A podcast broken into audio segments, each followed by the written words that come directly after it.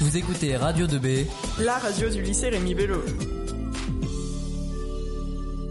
Bonjour à toutes et à tous, l'émission, nous sommes dans l'émission de santé. Aujourd'hui, nous sommes en compagnie d'Alexis Lamiro, Salut Lucas Souris, Salut de Romain Lefebvre, salut. tous les trois élèves au lycée Rémi Bello en terminale S. Et nous accueillons Madame Grontec, bonjour, Bonjour. Madame Maillard, bonjour, Bonjour. infirmière Mans, et le docteur Madame Piron, bonjour. Bonjour. Alors, on va commencer par des questions diverses, puis nous centrons nos questions sur la sexualité et la psychologie, sujet fréquent chez les adolescents. Un sujet qui touche beaucoup les jeunes, le cannabis. Euh, quelles sont les conséquences d'une consommation régulière de cannabis? Alors. Excusez-moi, un petit peu. euh, je. Ben, je vais commencer. euh, alors, en général, une consommation régulière, euh, euh, c'est est-ce qu'on on consomme tous les jours, combien on consomme. Euh, donc, pour qu'il y ait euh, déjà un petit peu des, des, des effets, il faut que la consommation soit quasi quotidienne, en tout cas assez régulière. Et puis après, il y a la question de la, la quantité, de la prise. Euh, voilà. Donc, euh, en général, le, le cannabis est apaisant, ça date. Mais euh, voilà, il peut y avoir des, des effets secondaires si on en prend surtout très longtemps et de grandes quantités. Euh, des effets sur la concentration, la mémoire, et puis au long cours, euh, un ralentissement, un ralentissement de la pensée, euh, des initiatives. Voilà. Donc, euh, c'est un, c'est un produit qui ne crée pas de dépendance tout de suite. Il faut quelques, quelques temps euh, euh, et de fortes consommations pour que ça entraîne une dépendance. Est-ce que vous pensez euh, avoir quelque chose à rajouter, mes collègues? Non, non, c'était parfait. Ouais, c'est bon. Donc, maintenant, question sur le sommeil. Euh, en quoi le sommeil est important et qu'est-ce qui le perturbe? Alors, qui perturbe euh, le sommeil, ce serait en fait euh, de ne pas respecter euh, les horaires du, coucher, en fait, avec l'utilisation des, écrans, des produits aussi toxiques. Ensuite, après, ben voilà, pour avoir un, un bon sommeil, il faut, il faut respecter, je sais pas comment expliquer ça. Des règles, euh, il faut sans doute respecter des règles euh, d'hygiène euh, assez assez bonnes. Alors c'est vrai que le sommeil c'est assez important pour pouvoir se reposer, mais il y a aussi toute une activité de, fixation de ce qui a été mémorisé dans la journée, et puis toute une activité aussi de rêve. Et toutes ces activités qui se déroulent pendant le sommeil sont nécessaires, en particulier à l'adolescence. À la, à la construction du, du cerveau, euh, puisqu'on sait que le cerveau d'adolescent est en plein, plein remaniement, les structures cérébrales euh, grandissent, changent, les connexions se développent, et c'est un, c'est un moment très très important dans la croissance du cerveau qui après sera le, le cerveau adulte. D'accord. Euh, vous avez parlé de dépendance sur le cannabis, mais est-ce qu'on peut devenir dépendant aux écrans? Ah, ah oui, non, sûrement, sûrement. Et finalement, euh, est-ce que ces questions sur les dépendances, euh, elles sont pas un petit peu les mêmes? C'est-à-dire que est-ce que c'est pas l'usage répété où euh, finalement le- l'objet de l'addiction enfin, va devenir quelque chose qui va devenir essentiel dans la vie de l'individu et en fait où la- l'individu va, va ne faire que ou consommer un produit ou euh, faire avoir une activité toujours la même. Et sait que les écrans sont très très hypnotiques, ils nous, ils nous attirent, euh, ils nous emmènent dans un monde qui est virtuel, qui nous coupe un petit peu de la réalité, beaucoup de la réalité, on y passe beaucoup de temps. Donc euh, sûrement que pour éviter de devenir addict au, au virtuel, aux écrans, il faut pouvoir se, se- se réglementer un petit peu euh, dans le temps, sur la journée, euh, ne pas jouer tout le temps, euh, s'arrêter, faire des pauses, euh, voilà, et, et limiter, et limiter euh, euh, bah, le- l'exposition, l'utilisation des écrans. Alors dans les écrans, euh, Bah, les écrans téléphoniques, l'ordinateur, les jeux sur PC par exemple, euh, ça peut être très prenant. Donc il faut justement, comme disait le docteur Piron, c'est de pouvoir euh, s'arrêter en fait, se, se donner des heures. Bon bah là je joue euh, de 18 à 19 heures et après je vais manger quoi. Même si la partie est pas finie, voilà, ça c'est un moyen de, de prévenir euh, cette addiction. Et puis un petit peu en lien avec votre question sur le sommeil, euh, Madame Grantel vous en parlait euh, un petit peu, ne pas voilà, ne, ne pas regarder euh, ses écrans dans son lit, euh, couper son téléphone pendant la nuit. On, on a on a remarqué que l'utilisation du téléphone portable, par exemple, avait réduit euh, la durée moyenne du sommeil chez les adolescents, chez les enfants, euh, d'une à deux heures, parce que les les, les enfants et les adolescents continuent à consulter leur téléphone pendant le sommeil. Hein. Ça les réveille, ils regardent, ils répondent, et tout ça, euh, voilà, est un facteur qui déstabilise le, le rythme du sommeil. D'accord. Merci, il faut donc se donner des limites alors. Oui. Est-ce que ça ne fait pas partie de la construction, justement, de tout individu, de, de pouvoir euh, se donner des, des limites, et à l'adolescence, peut-être, euh, de se les mettre, euh, je dirais, d'apprendre à se les mettre euh, par soi-même. D'accord. Donc là, on vient de parler de- des addictions aux écrans, mais euh, peut-on devenir euh, addict à la nourriture, notamment avec la boulimie? Petit peu différent. En fait, la boulimie, c'est des, des accès compulsifs, en fait, au moment où la personne se sent euh, pas bien, en grande souffrance, et elle va, euh, par compulsion, manger beaucoup et tout ce qui lui passe sous la main, en fait. C'est une maladie, euh, voilà, un petit peu. Euh, il y a une souffrance, une, une sensation de vide, et la personne a besoin de se remplir. C'est très compulsif. D'accord. Donc ça, enfin, c'est pas vraiment comme l'addiction aux écrans, du coup. Non, Non, pas, c'est- pas le même mécanisme, en fait. Ce qu'on peut, ce qu'on peut voir, c'est que dans les addictions, il y a des addictions avec un produit, un produit qui peut être euh, addictif en lui-même, c'est-à-dire qu'il peut, par son effet sur le cerveau, comme l'alcool, le tabac, le cannabis, le LSD, l'ecstasy et puis la cocaïne, par exemple, euh, voilà, ça, ça a des effets sur le cerveau qui vont euh, in- induire une dépendance euh, physique. Hein. Pour ce qui est des troubles alimentaires et aussi des addictions aux jeux vidéo, il s'agit de mécanismes davantage psychologiques, hein, là, euh, c'est la, la, la prise d'un produit ou la, participation à un jeu euh, qui va, par exemple, combler, comme vous disiez, euh, un, manque. hein. un manque est lié souvent à une souffrance, à des questionnements. Et à ce moment-là, effectivement, les processus de dépendance se mettent en route, se mettent en peuvent se mettre en place. Merci. La partie sur les questions diverses est terminée. Voilà la sexualité. En transition, une musique.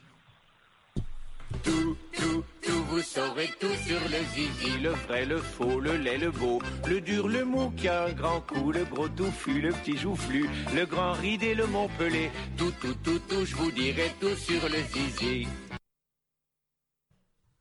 Je rappelle que nous sommes en présence de Madame Gontec, Madame Maillard et Madame Piron. Alors, euh, pour commencer la sexualité, une question un peu plus diverse. Euh, Est-ce qu'il est possible de trouver un remède contre le sida et disparaîtra-t-il? Alors, si vous voulez bien, je, je vais vous répondre sur la question, c'est une question médicale. Donc, vous savez que depuis quelques années maintenant, il existe euh, des trithérapies. Et euh, au départ, on a commencé à soigner euh, avec ces trithérapies plutôt des personnes atteintes du sida. Euh, maintenant, on peut soigner avec ces trithérapies même euh, des personnes séropositives. Et on s'est aperçu que euh, chez certaines personnes qui étaient traitées déjà depuis plusieurs années, la sérologie euh, avait pu devenir négative. Donc, on imagine que certaines personnes qui étaient malades ou séropositives euh, sont devenues euh, séronégatives. Alors, pour autant, ce sont quand même des gens qui continuent à prendre leur traitement. Ils sont moins contagieux, mais euh, voilà, les règles de précaution sont toujours, euh, euh, toujours à prendre. hein. mais ce sont de bonnes nouvelles, on peut dire, et, et des nouvelles qui sont engageantes pour l'avenir. D'accord. La prochaine question porte sur les MST. Quand et où peut-on se faire dépister pour une MST Alors vous savez que dans tous les euh, quasiment tous les départements de France, il y a des centres de dépistage anonymes et gratuits. Euh, en général, ces centres euh, se trouvent dans les hôpitaux généraux. Alors, euh, nous sommes originaires du Mans, euh, mes collègues et moi-même. Donc, euh, il y a sur le centre hospitalier général du Mans un centre de dépistage anonyme et gratuit. Alors, on peut se faire dépister, bien sûr, le, sida, mais toutes, les autres maladies sexuellement transmissibles. Voilà.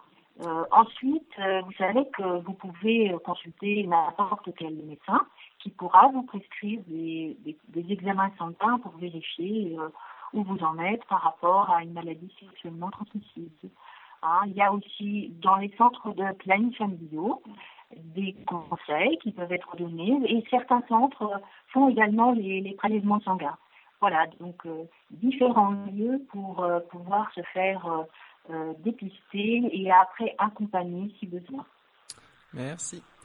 Donc maintenant, une question euh, liée à la grossesse. Est-il possible de tomber enceinte par les préliminaires?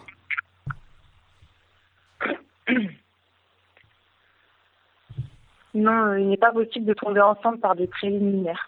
Euh, il faut, euh, pour tomber enceinte, en tout cas, il faut, il faut une pénétration avec une éjaculation. D'accord, Voilà, tout simplement. d'accord. Merci. Euh, J'ai une question. Dans un couple, quand peut-on quand peut-on dire que c'est une agression sexuelle? Et quand on a une agression sexuelle, qu'est-ce qu'on peut faire? On n'a pas bien entendu la question. Est-ce que vous pouvez répéter, s'il vous plaît? Pas de problème. Euh, dans un couple, à quel moment on définit le, une agression sexuelle? Bah Déjà, euh, il faut le consentement. Il faut que les deux partenaires soient consentants pour avoir un, un rapport sexuel. À partir du moment où euh, la personne est, euh, est obligée ou forcée par la menace qui peut être verbale ou physique, déjà, on peut parler d'une agression sexuelle. Vous avez quelque chose à- C'est tout rapport à consenti. Il faut savoir que l'agression sexuelle, elle peut avoir lieu dans un couple euh, de d'amoureux qui s'entendent Mm. bien et que toute euh, agression qui est ressentie par quelqu'un euh, est, est une agression potentielle. D'accord. La prochaine question, c'est dans quelles conditions avoir son premier rapport sexuel? Je m'explique. Euh, à quel âge faut-il avoir son premier rapport sexuel et y a-t-il un lieu en particulier? Un lieu à quel âge? Et un lieu la, maturité sexuelle. Est-ce que, est-ce que cette question-là, euh, elle, elle s'adresse pas à chacun? C'est-à-dire Mm. que je pense qu'on ne peut pas avoir de, de rapport sexuel si on ne se sent pas prêt. Hein? Mm. Il n'y a pas d'âge euh, euh, auquel voilà on, on doit avoir un rapport. Euh, la majorité des rapports euh, amoureux, enfin, amoureux et sexuels ont plutôt lieu encore vers plutôt vers 17 ans dans la moyenne euh, d'âge, même si euh, on a remarqué qu'il y avait des, des rapports qui devenaient peut-être très très précoces. C'est-à-dire que, euh, mais, mais c'est mais c'est quand même une minorité. Hein. Voilà. Après, sur euh, la manière dont ça doit se passer et la manière dont et le lieu, comme comme vous le demandiez, je crois que euh, c'est à chacun de, de, de voir dans quelle mesure euh, cet acte, qui est aussi un acte d'amour, doit être réalisé. Et, et voilà, il n'y a, il y a pas de recommandation en la matière. Merci beaucoup. J'ai une question plus à propos des moyens de contraception. Est-ce que la pilule est obligatoire si l'on n'a pas de rapport? Ah non, la pilule, elle n'est pas obligatoire. Si on n'a pas de rapport, après, euh, Elle n'est pas obligatoire tout elle n'est pas obligatoire tout court. ouais, c'est ça. Après, on peut la prendre même si on n'a pas de rapport sexuel. Voilà. C'est un rôle hormonal aussi, la pilule. Donc, euh, ça peut euh, avoir, euh, on va dire, son, euh, son utilité euh, pour, on va dire, réguler un petit peu euh, les cycles menstruels. menstruels. Merci beaucoup. que la pilule, c'est- c'est un, là, on peut dire quand même que la pilule, c'est un, un traitement hormonal, comme Mm. disait Madame Maillard. Donc, on ne peut pas prendre de traitement hormonal comme ça sans raison. Et il faut euh, imaginer que quand on est en âge d'avoir des rapports sexuels, bien sûr, si on a un copain de manière ou une copine de manière régulière, on peut envisager de commencer à prendre la pilule un petit peu avant d'avoir des rapports sexuels. C'est ce qui évitera peut-être euh, de se sentir au moment de son premier rapport tendu, angoissé par l'idée qu'on peut tomber enceinte. hein. Même si euh, il est aussi recommandé d'avoir une double protection. Quand on a on prend un moyen de contraception lors d'un rapport sexuel, il est aussi recommandé de se protéger, par exemple en, en portant une, une capote pour pouvoir euh, euh, être justement pour prévenir euh, l'arrivée de, de maladies sexuellement transmissibles. En fait, c'est important puisque la, la grossesse ne couvre pas le risque des maladies sexuellement transmissibles. Alors nous voilà dans la dernière partie sur la psychologie. Nous avons quelques questions à vous poser. Tout d'abord, pouvez-vous nous raconter comment avez fait- avez-vous fait pour devenir infirmière, quel type d'études? Et les profils de vos patients que vous pouvez rencontrer? Alors, pour avoir été, enfin, le, parcours pour être infirmière, du coup, il faut son bac. Moi, j'avais fait une formation SMS, c'est sciences médico-sociales, maintenant, je crois que c'est LD2S. Et ensuite, euh, j'ai fait une préparation au concours. Et après, euh, on passe des concours dans différents départements. Et du coup, euh, après, on a notre, notre concours et la formation dure trois ans. Donc, euh, c'est une formation qui comprend de la théorie et aussi de la pratique euh, pendant les stages de soins, en soins, en service de soins. Donc, euh, voilà ce que je peux en dire pour, pour la formation. Oui, c'est le même parcours, du coup, oui, c'est ça. Voilà. La théorie, stage pratique sur trois ans. Voilà. D'accord. Et quel est le profil de vos patients que vous rencontrez? Euh, Il y a différents profils. Euh, Il y a des. Oui. Alors, euh, déjà, nous, on travaille euh, à, à l'homme. Euh, Service de pédopsychiatrie. enfin, service de pédopsychiatrie. Euh, L'accueil des jeunes, en fait, euh, de, de 0 à 16 ans sur. Donc, autant des enfants que des adolescents. Voilà. Qui une période difficile de leur vie, en fait, qui sont en souffrance. Et donc, euh, on les accueille pour un temps de, sur un temps d'hospitalisation. Voilà. D'accord, merci. Euh, une question, comment peut-on maîtriser son stress? Alors, comment maîtriser son stress? Euh, Ça revient un petit peu à la question que vous avez posée euh, concernant euh, l'énervement. Donc, euh, nous, on a un petit peu regroupé euh, ces deux questions euh, en essayant de vous expliquer que euh, il faut essayer de reconnaître en fait l'origine de cet énervement ou de ce stress. Ensuite, il faut surtout échanger avec un proche ou un adulte parce que on part, enfin, on dit qu'en général, verbaliser autour de, son stress ou son énervement permet en fait déjà de, de trouver plus facilement l'origine et euh, d'apaiser euh, et d'évacuer le stress. Ensuite, euh, il y a différentes pratiques hein, pour, pour canaliser euh, tout ça. Il faut euh, soit pratiquer un sport, un loisir qui vous permet de, de vous détendre, euh, euh, une technique de respiration, de relaxation. Et à partir du moment où ça engendre une souffrance ou que c'est compliqué, que ça limite dans le quotidien, euh, il faut euh, peut-être euh, en parler à votre médecin ou à l'infirmier scolaire ou à un prof qui pourrait euh, vous diriger vers, euh, vers une structure qui pourrait euh, être adaptée à ces troubles. D'accord.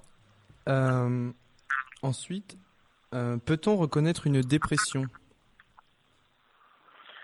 Alors, comment on peut reconnaître une dépression? Euh, Alors, en général, la dépression, ça se manifeste. En fait, la dépression, c'est un, c'est un trouble de l'humeur qui est euh, caractérisé, donc qui, euh, qui est caractérisé par une tristesse, euh, une faible estime de soi. Euh, en général, chez les jeunes qui souffrent euh, de ce syndrome, il y a un isolement social. Il y a une perte d'appétit, des troubles du sommeil, une perte d'envie et de désir, beaucoup de difficultés de concentration. On voit d'ailleurs un décrochage scolaire avec parfois des chutes au niveau des résultats, un ralentissement euh, psychomoteur euh, à la- avec, avec- et des idées euh, aussi euh, noires, des idées suicidaires. Donc en général, c'est les, les, les symptômes qu'on peut retrouver euh, chez un jeune qui présente euh, des troubles de la dépression. D'accord, merci. Non, c'est un tableau vraiment complet. Et, voilà, les signes peuvent se retrouver euh, plus ou moins. Et en général, quand il y a l'association de trois signes, on peut dire que le, le jeune présente une dépression. D'accord. Et euh, du coup, on, enfin, on reste un peu dans ce thème-là. Et si on a un ami qui se, qui se fait du mal, euh, comment l'aider? Alors, euh, on, on ne banalise pas et on, on, on interpelle les, les adultes autour de, de ce jeune ou, ou de nous, ça peut être euh, un professeur, euh, euh, les parents, si vous connaissez, ou l'infirmière scolaire. Voilà, un, un adulte. D'accord. Et une autre question aussi, euh, comment calmer une phobie? Comment calmer une phobie? Ah oui. La phobie, c'est, euh, ça fait partie des, des troubles anxieux. Et les troubles anxieux sont des troubles qui sont extrêmement gênants pour une personne. Ça serait comme un, syndrome de stress euh, très très très très important.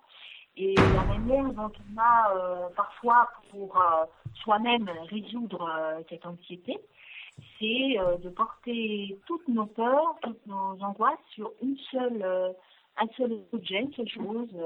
par exemple, peur euh, de- des araignées, peur euh, de la foule, peur euh, de l'école, des, voilà, tout, tout, peut être objet de peur, enfin plutôt des choses qui sont un petit peu stressantes, un petit peu angoissantes, mais et comme pour toutes les autres décompensations euh, d'anxiété, puisqu'il y en a d'autres, hein, il y a il y a la forme hystérique, il y a la forme obsessionnelle compulsive, hein, qu'on dit euh, TOC, hein, ce qu'on appelle les TOC. Et donc, euh, pour toutes ces décompensations d'angoisse, d'an- d'anxiété, euh, il est recommandé de, de rencontrer euh, un psychiatre ou un psychologue et euh, de commencer une psychothérapie et éventuellement de prendre un traitement qui cela peut, peut soulager. D'accord, merci. arrive à sa fin. Merci d'avoir répondu à nos questions. Et en vue des conditions météorologiques, nous vous, excuse- nous vous excusions euh, de ne pas vous avoir déplacé. Et merci d'avoir répondu au téléphone. Euh, je vous souhaite à ben, toutes. merci à vous. Merci et puis à une prochaine fois peut-être. Nous, Oui. étions, nous étions en, en présence de Madame Grontec, Madame Maillard, Madame Piron. Euh, je vous souhaite à toutes et à tous une bonne journée. Et n'oubliez pas, le travail, c'est la Santé Le lycée Rémi Bello en direct Jusqu'au 22 janvier. sur son FM et jeunesaucentre.fr.